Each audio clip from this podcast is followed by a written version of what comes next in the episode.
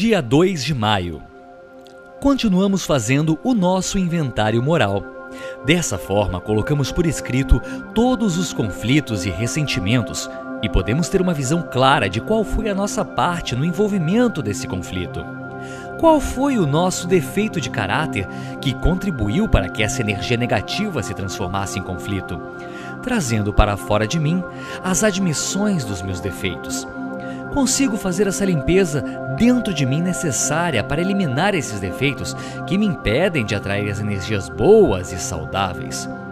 O inventário por escrito é só meu.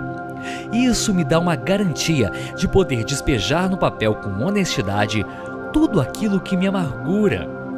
Devo me lembrar de que a autocondenação é um defeito que só vai me atrapalhar. Esse é o momento de somente expelir com franqueza tudo o que considero que está me envenenando, livre de me julgar e de me punir.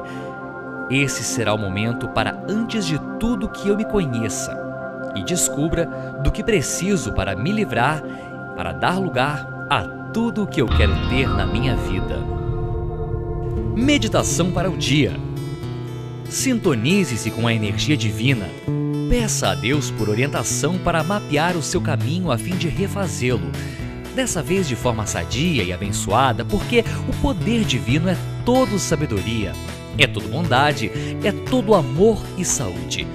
O alívio de saber exatamente as coisas boas que você é vai dar forças para você se livrar das coisas ruins e estará livre do medo, da vergonha e da culpa, estando pronto para receber tudo de bom que só Deus pode estar esperando para te dar.